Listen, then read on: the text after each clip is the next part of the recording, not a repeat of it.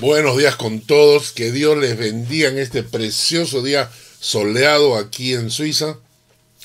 Para los que nos escuchan de otros países, que Dios les bendiga también.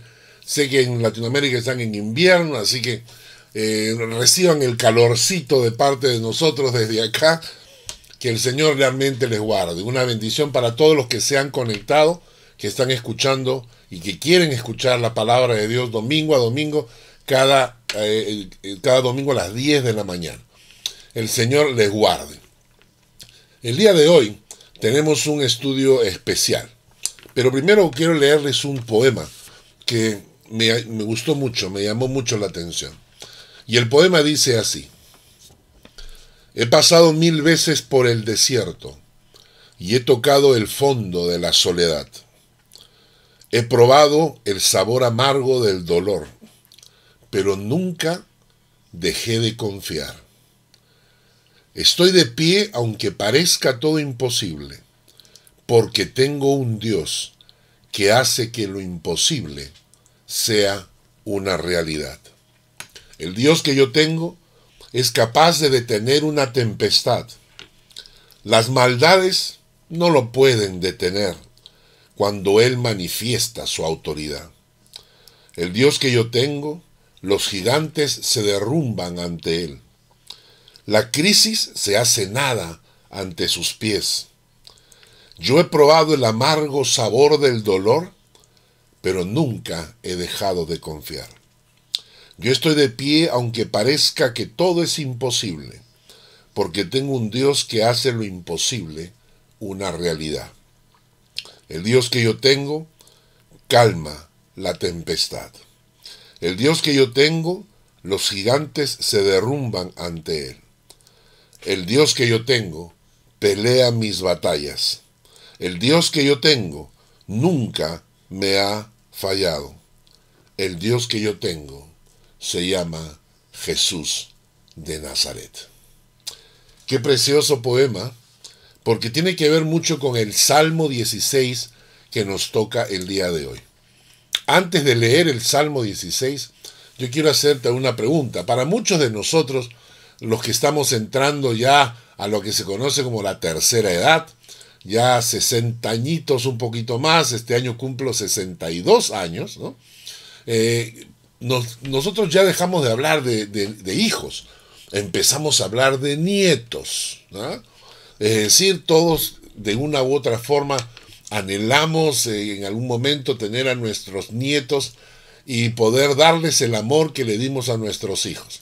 Aunque dicen que los, los abuelos estamos para malcriar y los padres están para criar.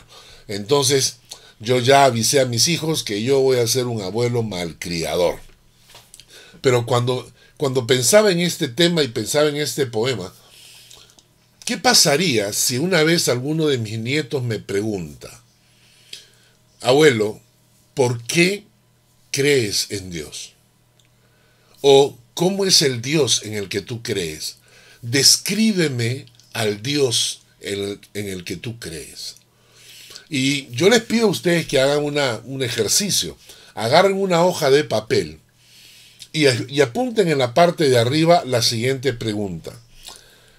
¿Cómo describirías a tu Dios si tu nieto o tu hijo te preguntara, ¿cómo describirías a tu Dios si tu nieto o tu hijo te preguntara cuál es el Dios que tú tienes? ¿Cómo, cómo, cómo es tu Dios? Descríbemelo, ¿no? ¿Y cómo le relatarías a tus nietos, teniendo a tus nietos sentados a tu lado y explicarles, te voy a contar el Dios en el que yo creo, el Dios en el que yo decidí seguir toda mi vida, es así, y contarles. ¿Saben por qué les digo esto? Porque el Salmo 16, eh, el, el rey David describe a su Dios. Y me pareció precioso la manera en que él describe a Dios. ¿Qué diríamos, por ejemplo? A la hora, a la hora de relatar, hablaríamos, por ejemplo, de lo que Dios ha hecho en nuestras vidas. Le contaríamos a nuestros nietos Ah, mira, te voy a contar un milagro que hizo Dios. Te voy a contar cómo Dios me transformó. Te voy a contar lo que cuando un momento de necesidad cómo Dios me proveyó de dinero. Y estas características describirían a tu Dios. Vamos a leer el Salmo 16, teniendo esto en mente, teniendo en mente la idea cómo describiría yo a Dios o cómo describe David al Dios en el que él confía. Y abran su Biblia en el Salmo 16 y lo van a mantener marcado porque ese es el texto base para la prédica del día de hoy. Leemos. Salmo 16. Guárdame, oh Dios, porque en ti he confiado. Oh alma mía, dijiste a Jehová, tú eres mi Señor. No hay para mí bien fuera de ti. Para los santos que están en la tierra y para los íntegros es toda mi complacencia. Se multiplicarán los dolores de aquellos que sirven diligentes a otro Dios. No ofreceré yo sus libaciones de sangre, ni en mis labios tomaré sus nombres. Jehová es la porción de mi herencia y de mi copa. Tú sustentas mi suerte. Las cuerdas me cayeron en lugares deleitosos, y es hermosa la heredad que me ha tocado. Bendeciré a Jehová, que me aconseja. Aún en las noches me enseña mi conciencia. A Jehová he puesto siempre delante de mí. Vamos a quedarnos aquí. Luego vamos a continuar con los últimos versículos. Pero cuando yo leía este pasaje, encontraba varias descripciones que David hacía de Dios, de su Dios de su Dios. Y quiero que me acompañen a verlas, ¿no? Salmo 16. En los primeros ocho versículos encuentro yo siete características. Guárdame, oh Dios, porque en ti he confiado. Oh alma mía, dijiste a Jehová, tú eres mi Dios, no hay para mí bien fuera de ti. En el versículo 5 dice, Jehová es la porción de mi herencia y de mi copa. Tú sustentas mi suerte. En el versículo 7 dice, bendeciré a Jehová que me aconseja. Versículo 8, a Jehová he puesto siempre delante de mí. Vamos a analizar cada una de ellas y qué es lo que Dios, lo que David está diciendo. Por ejemplo, la primera, guárdame, oh Dios, porque en ti he confiado. Él es mi refugio. Esa expresión, porque en ti he confiado, en el hebreo significa porque he buscado en ti el refugio cuando lo necesité. Entonces, Él es mi refugio. En el versículo 2 dice, oh alma mía, dijiste a Jehová, tú eres mi Señor. Él es mi Señor. Otra definición de Dios. En el versículo 2, la última parte dice, no hay para mí bien fuera de ti. Fuera de Dios eh, no tengo nada porque Él es mi todo. En el versículo 5, la primera parte dice, Jehová es la porción de mi herencia y de mi copa. Él es mi herencia. La segunda parte del versículo 5 dice, tú sustentas mi suerte. Él es mi sustentador. En el versículo 7 dice, bendeciré a Jehová que me aconseja. Él es mi consejero. Y en el versículo 8 dice, a Jehová he puesto siempre delante de mí. Él es la guía de mi vida. Vamos a analizar estos siete puntos. Él es mi refugio, Él es mi Señor, Él es mi todo, Él es mi herencia, Él es mi sustentador, Él es mi consejero, Él es la guía de mi vida. Él es mi refugio, dice el salmista, porque en ti he confiado. Les decía que en hebreo esa expresión porque en ti he confiado significa porque yo confié en ti, por eso busqué en ti el refugio que necesitaba para guarecerme. Una cosa que a mí me gusta mucho es que en el alemán se utiliza la palabra, en algunas versiones de la Biblia en alemán, cuando se habla de, de refugio, se utiliza la palabra Hütte.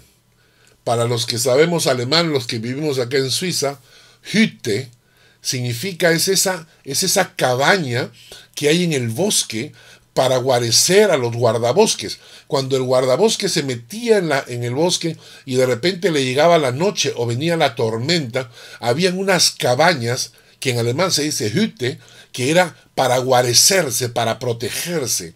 Y esta es la palabra en el, en el hebreo. En el hebreo es que Dios es esa, esa cabaña donde tú te puedes guarecer de los animales, de, los, de las tormentas, de la noche. Ese es el lugar donde tú puedes encontrar esa paz, esa seguridad que necesitas. En segunda de Samuel, Samuel escribe lo siguiente. Habló David, está hablando de David. Habló David a Jehová las palabras de este cántico. El día que Jehová le había librado de la mano de todos sus enemigos y de la mano de Saúl. Y dijo, pues recuerden ustedes que el rey Saúl perseguía a David para matarlo, porque el rey Saúl sabía que Dios había escogido a David como el próximo rey, es decir, el rey que lo iba a sustituir a Saúl, porque Saúl había sido desechado. Entonces, como Saúl va a ser desechado, y él sabe que David lo va a sustituir, lo está persiguiendo para matarlo. Pero Dios lo ha librado en varias oportunidades, lo ha protegido, porque Dios eligió a David para ser rey y por lo tanto la protección de Dios lo cubre. Y entonces David dice lo siguiente en el versículo 2 y el versículo 3. Jehová es mi roca y mi fortaleza, mi libertador. Dios mío, fortaleza mía, en Él confiaré. Mi escudo, el fuerte de mi salvación, mi alto refugio, Salvador mío, de violencia me libraste. David tiene una relación tan profunda, tan fuerte con el Señor.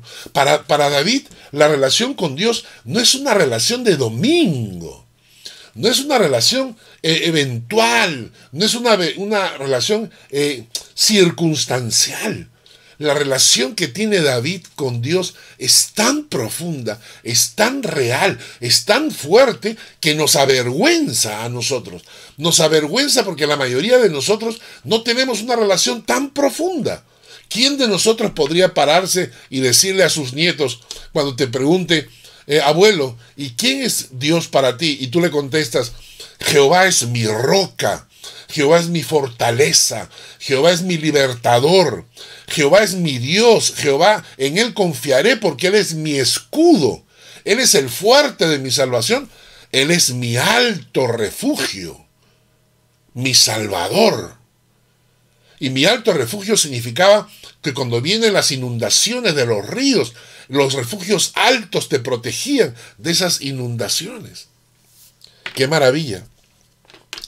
Y, David por eso, porque, porque para él Dios es su refugio, escribe lo siguiente en el Salmo 59, el versículo 16. Escribe y dice, pero yo cantaré de tu poder y alabaré de mañana tu misericordia, porque has sido mi amparo y refugio en el día de mi angustia. Porque Dios ha sido mi amparo y mi refugio en el día de mi angustia, entonces yo cantaré de tu poder y alabaré de mañana tu misericordia. Hay cristianos para los cuales cantar y alabar a Dios es algo tan secundario hay mucha gente que va a la iglesia o cuando nos reuníamos en la iglesia y el momento de cantar es, es el momento en que la gente va llegando tarde. La gente llega después de la alabanza porque lo importante es la prédica. Porque van a escuchar la palabra y se olvidan que el canto y la alabanza es la expresión de un corazón que ha encontrado en el Señor su refugio. Y nosotros, por eso, por eso le cantamos y dice, yo cantaré de tu poder y alabaré de mañana tu misericordia. Porque se levantaba David a cantar ¿Cuánto nos falta, hermanos? Levantarte en la mañana a cantar, levantarte en la mañana a alabar el nombre de Dios, no solamente a orar y sacar tu lista de peticiones, pero a cantarle al Señor. Levántate en la mañana a cantarle al Señor. ¿Por qué? Porque Él es tu amparo y tu fortaleza y tu refugio en el día de tu angustia. Hay que cantarle más. Tenemos que cantarle más. No basta, hermanos, con ponerte a orar, pedir y pedir y pedir y pedir. Hay que cantarle más al Señor. Y lo triste es que a veces nos olvidamos de Dios. Y Dios, para hacernos recordar, tiene que mandarnos pruebas. Y nosotros somos tan torpes y tan necios que necesitamos de esas pruebas para reaccionar. El Salmo 78, versículos 34 y 35 dice, si los hacía morir, entonces buscaban a Dios. Entonces se volvían solícitos en busca suya. Y se acordaban de que Dios era su refugio y el Dios altísimo su redentor. Es que somos necios, ¿verdad? es que cuando llegan los momentos de, de, bonanza, cuando todo va bien, tendemos a relajarnos y tendemos a olvidarnos de Dios. Y Dios tiene que hacernos morir un poquito, ¿eh? Y tiene que mandarnos algunas pruebitas y tienes que movernos el piso, porque entonces buscamos a Dios. Y entonces nos volvemos solícitos en busca suya. Y entonces nos acordamos de que Dios es nuestro refugio. Así que si estás pasando por una prueba o alguna dificultad, quizás lo primero que tienes que decirle es, perdóname Señor, porque me había olvidado que tú eres mi refugio. Perdóname Señor, porque mi fe se estaba enfriando. Gracias, porque esta prueba está haciendo que te busque. Esta prueba está haciendo que me vuelva solícito en buscarte. Y démosle gracias a Dios por las pruebas. Punto 2. David dice, Él es mi Señor. Oh alma mía, dijiste a Jehová, tú eres mi Señor. Ahora, la palabra que aparece acá como Señor es Adonai. Adonai. Miren Isaías capítulo 6, aquí se describe eh, eh, la palabra Adonai. Dice, en el año en que murió el rey Usías, vi yo al Señor. ¿Quién está hablando? El profeta Isaías. Él está hablando dice, vi yo al Señor, y ahí utiliza la palabra Adonai. La misma palabra que David dice, tú eres mi Señor, tú eres mi Adonai. Esta palabra Adonai que se utilizaba para no pronunciar el nombre de Jehová. Le tenían tanto respeto los judíos al nombre de Jehová que cada vez que aparecía el nombre de Jehová, ellos preferían decir Adonai para no ofender a Dios en alguna manera. Entonces ellos decían, tú eres mi Señor, tú eres mi Adonai. Pero miren cómo Isaías lo describe. Dice, sentado sobre un trono alto y sublime, y sus faldas llenaban el templo. Por encima de él había serafines. Cada uno tenía seis alas. Con dos cubrían sus rostros, con dos cubrían sus pies y con dos volaban. Y el uno al otro daba voces diciendo, Santo, Santo, santo, Jehová de los ejércitos, toda la tierra está llena de su gloria. Toda la tierra está llena de su gloria. Yo quiero preguntarte, ¿qué imagen te da esto? ¿Qué imagen te da cuando, cuando Isaías te describe a Dios de esta manera? O sea, mira, mira la descripción que hace del Señor. El Señor, cuando tú dices, Jesús es el Señor, o cuando tú dices, Jesús es mi Señor, Isaías está diciendo, ese Señor del cual tú estás hablando, está sentado sobre un trono alto y sublime. Por encima de él hay serafines.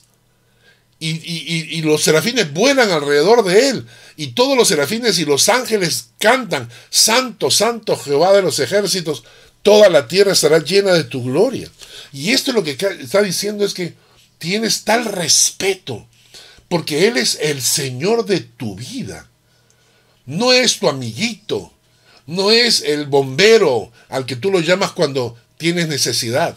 No es el policía que te va a castigar. Es el Señor que merece todo el respeto. Hay un texto en Romanos, Pablo lo dice así, porque ninguno de nosotros vive para sí y ninguno muere para sí. Pues si vivimos, para el Señor vivimos. Y si morimos, para el Señor morimos. Sea que vivamos o que muramos, del Señor somos. Porque para esto murió y resucitó Cristo y volvió a vivir. Para ser Señor, así de los muertos como de los que viven. Y quiero concentrarme en el versículo 9. Dice, porque Cristo para esto murió y resucitó. ¿Para qué? ¿Para qué murió y resucitó? Para ser Señor. Cristo no murió y resucitó para ser solo el Salvador de tu vida.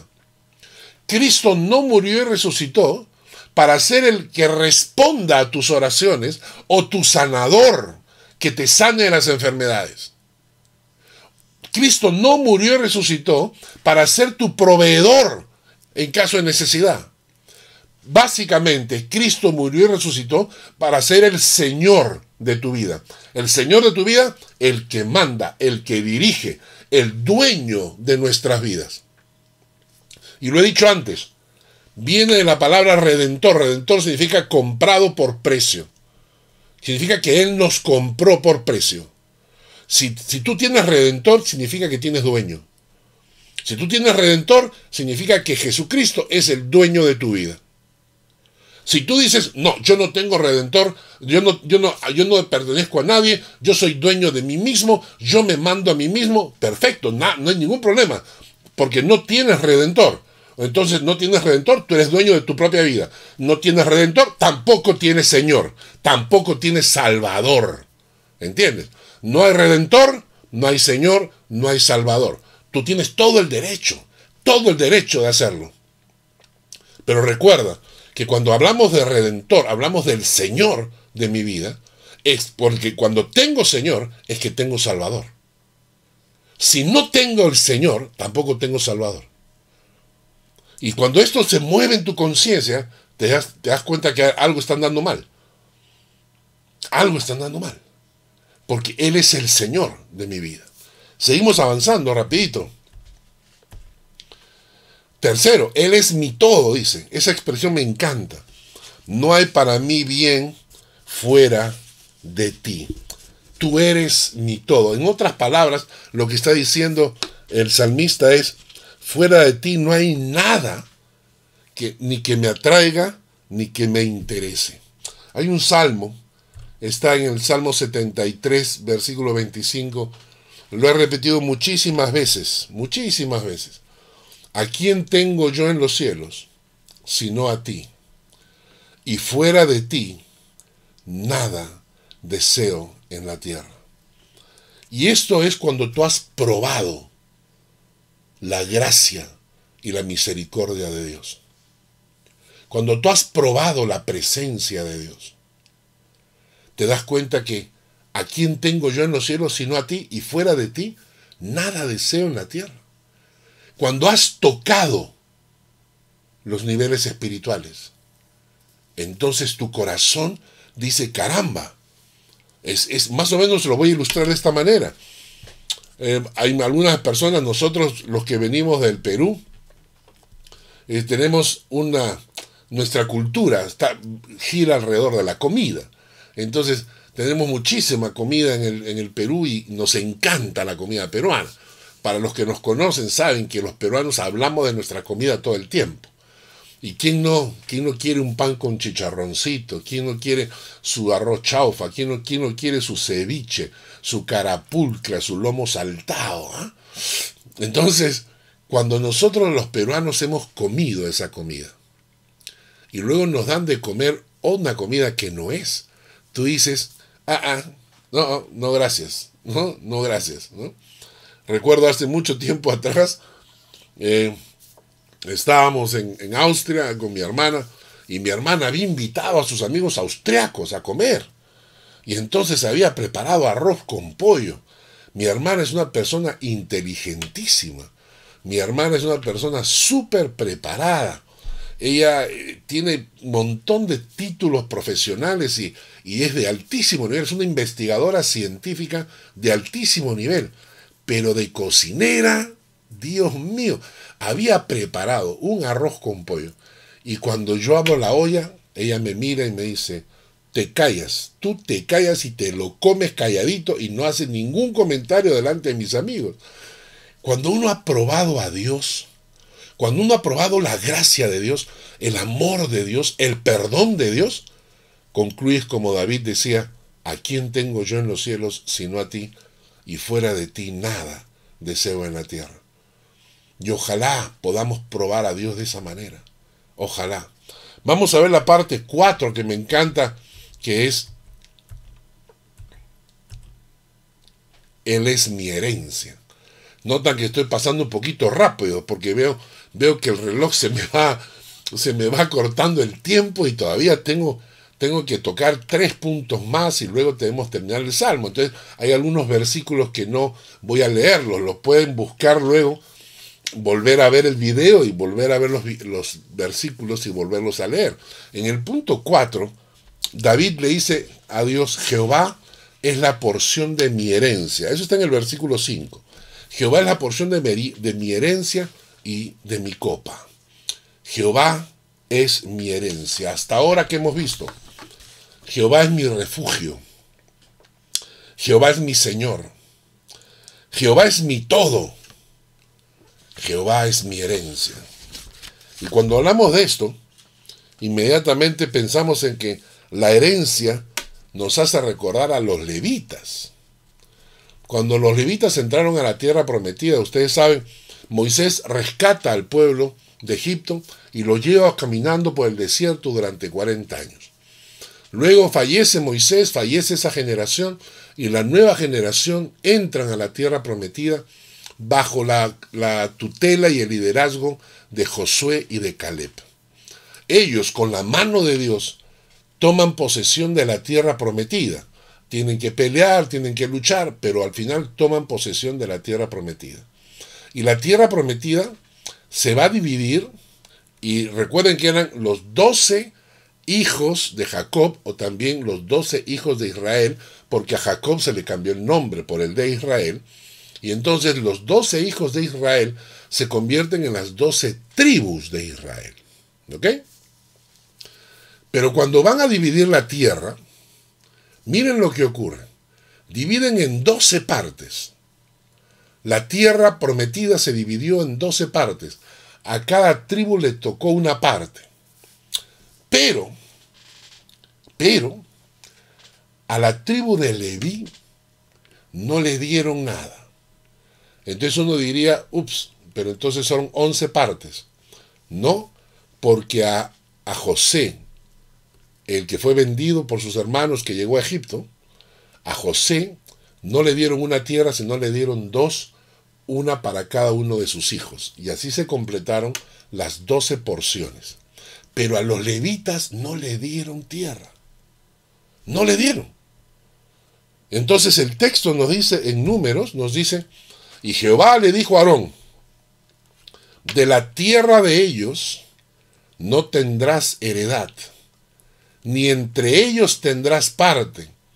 Yo soy tu parte y tu heredad en medio de los hijos de Israel.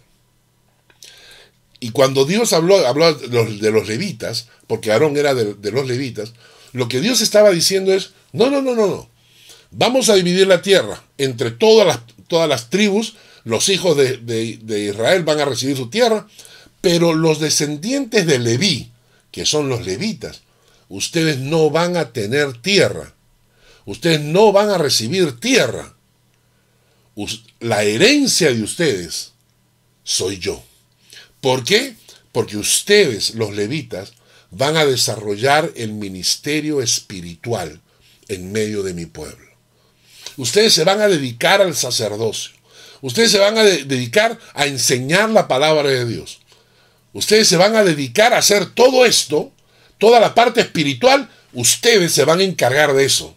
Y no quiero que tengan tierra para que pierdan su tiempo cosechando y sembrando y con vacas y con eso, porque ustedes tienen que concentrarse en la parte espiritual de mi pueblo.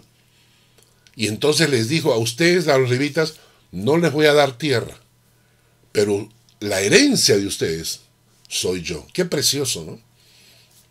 Pienso, ¿qué le habrán dicho los padres a sus hijos? Los levitas. Cuando, cuando sus hijos le preguntaban, pero papá, nosotros también somos judíos, pero ¿por qué no tenemos tierra? Todo el mundo tiene tierra menos nosotros. Ha repartido la tierra entre todos, pero yo, pero nosotros no tenemos tierra. Y entonces el levita tenía que decirle, es verdad, hijo, es verdad, pero nuestra herencia está en los cielos. Nosotros servimos a Dios, nosotros hacemos el ministerio sacerdotal, nosotros hacemos el ministerio espiritual, nosotros enseñamos la palabra nuestra herencia. No le dejamos herencia física a nuestros hijos, pero se la, dejamos, nuestra herencia viene en los cielos.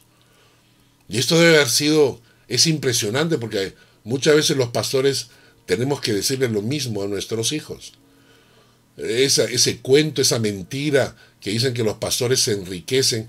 Miren, hay 3 o 4% de pastores que se han metido a robar a las ovejas y se han enriquecido. Pero el 95% no es así. El 95% de los pastores eh, realmente sirven al Señor de corazón. Y muchos de ellos mueren y cuando llegan a la vejez no tienen a veces ni siquiera pensión, ni una casa propia donde vivir, porque han vivido toda la vida consagrados al Señor. Y entonces los levitas, lo que David está diciendo cuando dice, Jehová es la porción de mi herencia, lo que David está diciendo es, yo soy el rey. Yo tengo poder, yo tengo riquezas, yo tengo todo, pero lo único que vale es la herencia que yo recibo de Dios, que, Dios es mi única y verdadera herencia. Algunos se estará preguntando, ¿y cómo funcionaba esto? O sea, si los levitas no tenían tierra, entonces ¿de qué vivían? Entonces, eh, eh, números 18, 20, el versículo 21, o sea, el versículo siguiente, eh, dice así, he aquí yo he dado a los hijos de Leví todos los diezmos en Israel por heredad, por su ministerio, por cuanto ellos sirven en el ministerio del tabernáculo de reunión. Entonces Dios les entrega a los levitas, a los sacerdotes, les entrega los diezmos de todas las naciones, de, todos los, de todas las tribus, y con eso ellos tenían que sostenerse. Por eso es la enseñanza bíblica del, del diezmo. Pero interesante, ¿no? Que David siendo rey diga, Jehová es mi herencia. El quinto punto que hemos visto, y déjeme pasar un poquito más rápido, el quinto punto que hemos visto es, Él es mi sustentador. Tú sustentas mi suerte, dice. En realidad, la expresión hebrea significa, mi suerte está en tus manos. Mi vida está en tus manos. Para muchas personas, por te desean que tengas buena suerte, como si el deseo, o sea, como si el, cuando el anhelo que la gente tiene de desearte buena suerte se pudiera materializar. Y otros no creen en la suerte, ¿no es cierto? otros dicen, no, tú te construyes tu suerte. Bueno, nosotros como creyentes, a veces eh, cuando escuchamos a la gente decir, wow, qué suerte tuvimos, en realidad nosotros los hijos de Dios contestamos no. Contestamos lo que dice Proverbios. La suerte se echa en el regazo, mas de Jehová es la decisión de ella. Es decir, la suerte para los creyentes no existe. Para nosotros existe el poder y la protección de Dios. Él es el que nos sustenta. Y cuando dice tú sustentas mi suerte, esa expresión significa mi vida está en tus manos. Y mi suerte está en tus manos. Es decir, mi futuro está en tus manos. Dios, tú eres el que determina mi futuro. Por eso hay textos bíblicos como Salmo 31, 15, que dice, en tu mano están mis tiempos. Líbrame de la mano de mis enemigos y de mis perseguidores. En tu mano están mis tiempos. En tu mano están mis tiempos. Eclesiastés dice, hay tiempo de reír, tiempo de llorar, tiempo de nacer, tiempo de morir. Entonces lo que estamos diciendo es, en tus manos está mi tiempo de reír, mi tiempo de llorar, mi tiempo de nacer, mi tiempo de morir. En tus manos están mis tiempos. ¿Mm? Las riquezas y la gloria proceden de ti y tú dominas sobre todo. En tu mano está la fuerza y el poder, en tu mano el hacer grande y el dar poder a todos. ¿no? Entonces, David al decir, tú sustentas mi suerte, está diciendo, mi vida, mi futuro, todo está en tus manos. ¿Puedes decir tú lo mismo?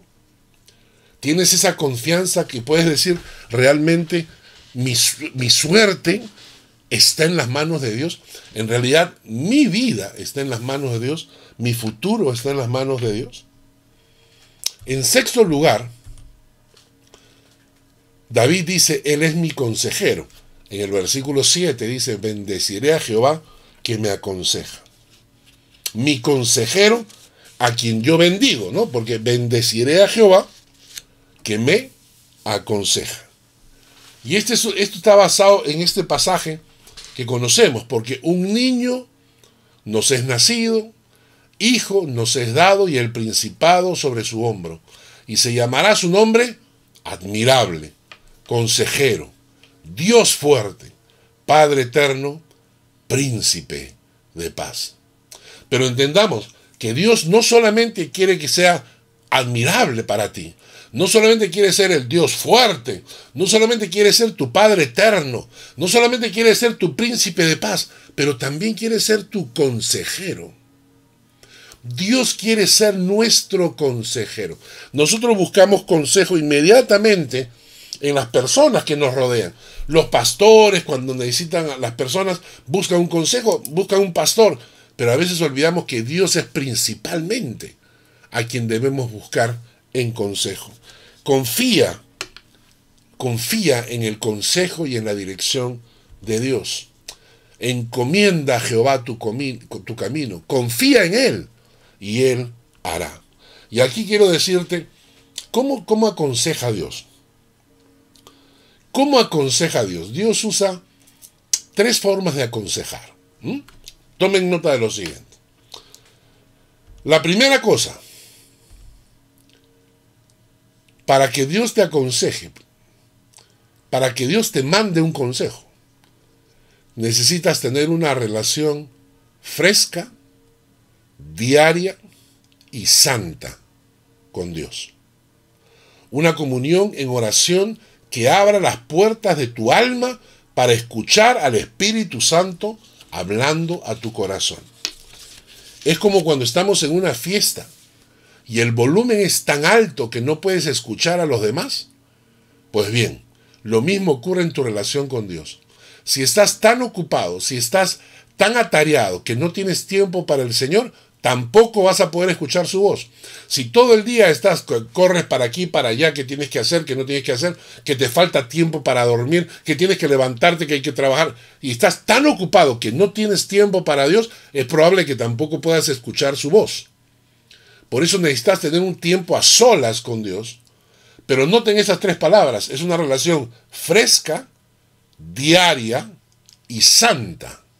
Fresca, diaria y santa con Dios. Ese tipo de comunión es la que abre las puertas de tu alma, la que sensibiliza tu corazón y comienzas a escuchar la voz de Dios. Comienzas a eh, recibes en tu corazón señales, mensajes que ¿por qué Señor quieres quieres que haga esto, quieres que haga el otro? El Señor te va hablando. La segunda cosa que hace es multitud de consejeros, dice la Biblia hay dos versículos bíblicos que dice Proverbios 11, 14, donde hay dirección sabia, caerá el pueblo. Donde no hay dirección sabia, caerá el pueblo. Mas en la multitud de consejeros hay seguridad. Y Proverbios 15, 22 dice, los pensamientos son frustrados donde no hay consejo, mas en la multitud de consejeros se afirman. El tercero, porque con ingenio harás la guerra, y en la multitud de consejeros está la victoria. Por si acaso, eh, muchas veces dicen que la Biblia menciona que en la multitud de consejeros hay sabiduría. Ese texto no está en la Biblia. No hay ningún texto en la Biblia que diga que en la multitud de consejeros hay sabiduría. Pero sí, acá dice que en la multitud de consejeros hay seguridad, en la multitud de consejeros se afirman los pensamientos, en la multitud de consejeros hay victoria. Claro, en el fondo es sabiduría, solamente para, para aclarar. Y en tercer lugar, hemos visto, primero, una relación fresca y diaria con Dios, diaria y santa con Dios. Segundo, multitud de consejeros. Y tercero, su palabra. La palabra de Dios, porque la palabra de Dios ya tiene mensaje revelado. Ya tiene. Tus testimonios son mis delicias y mis consejeros, decía David. Toda la escritura es inspirada por Dios y útil para enseñar, para redarguir, para corregir, para instruir en justicia, a fin de que el hombre de Dios sea perfecto, preparado para toda buena obra. ¿Qué quiere decir esto? Que estas tres, estas tres cosas, eh, la relación, los consejeros y la palabra de Dios, es el medio por, el medio por medio del cual Dios te aconseja. Cuando necesitas un consejo, busca estos tres. Primero, tu relación personal. Segundo, la multitud de consejeros. Busca consejeros sabios, maduros, serios. No que te aconsejen tus amiguitos, ¿no? No son tus amiguitos, sino gente seria en la palabra de Dios los que te dan el consejo. Y tercero, la misma palabra de Dios tiene mucho consejo de Dios revelado ya, ¿no? Para, para nuestro corazón. El último punto el último punto lo vemos en el versículo 8. Quiero que busquen ustedes el versículo 8. El versículo 8, a Jehová he puesto delante de mí. A Jehová he puesto delante de mí. Él es mi prioridad. Te tengo siempre delante de mis ojos. Eso es lo que quiere decir el versículo 8, cuando dice a Jehová he puesto siempre delante de mí, está diciendo te tengo siempre delante de mis ojos. Lo que él está diciendo es que Dios es para él como su GPS, ¿no? Su GPS. Cuando tú pones tu GPS o tu Natel o tu celular en el auto y le, le pones la dirección y estás mirando continuamente para no perderte. Dios es como tu, tu, recetario. Cuando quieres cocinar algo que no sabes y abres tu recetario y estás mirando a cada rato para saber exactamente lo que tienes que hacer.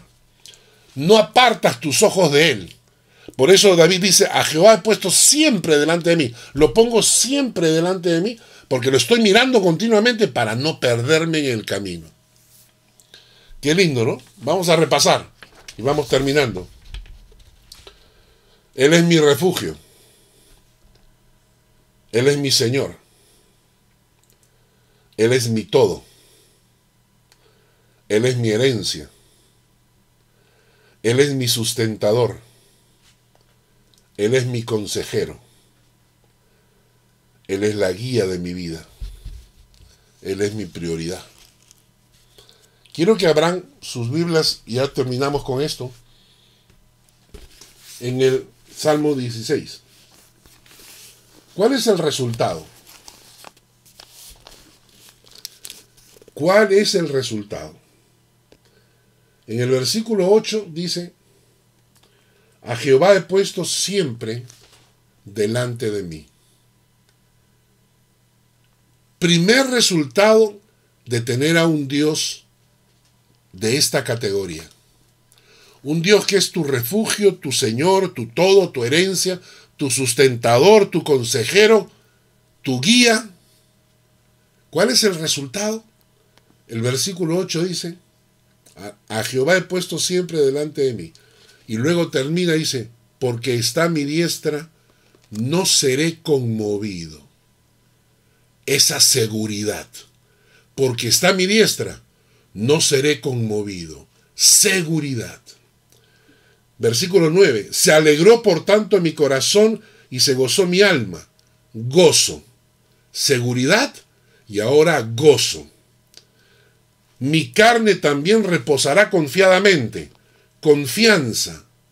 Seguridad, gozo y confianza. Porque no dejarás mi alma en el Seol, ni permitirás que tu santo vea corrupción. no permitirás que, que mi alma se quede en el lugar de los muertos, el Señor es el lugar de los muertos, porque te da vida eterna. Versículo 11, me mostrarás la senda de la vida, dirección. En conclusión, el resultado de tener a un Dios así tan real es que tu vida tiene seguridad, gozo, confianza, vida eterna, dirección. Y por eso termina el Salmo diciendo, en tu presencia hay plenitud de gozo, delicias a tu diestra para siempre. ¿Por qué? Porque esa vida es la vida plena que yo quiero vivir. Hermanos, que Dios les bendiga. Repasen este salmo, es precioso. Tiene tanta enseñanza y cada parte. Y no se olviden de hacer la tarea que les encomendé. La tarea de llenar la lista de qué es lo que le vas a contar a tus nietos cuando te pregunten en qué Dios crees y por qué crees en ese Dios.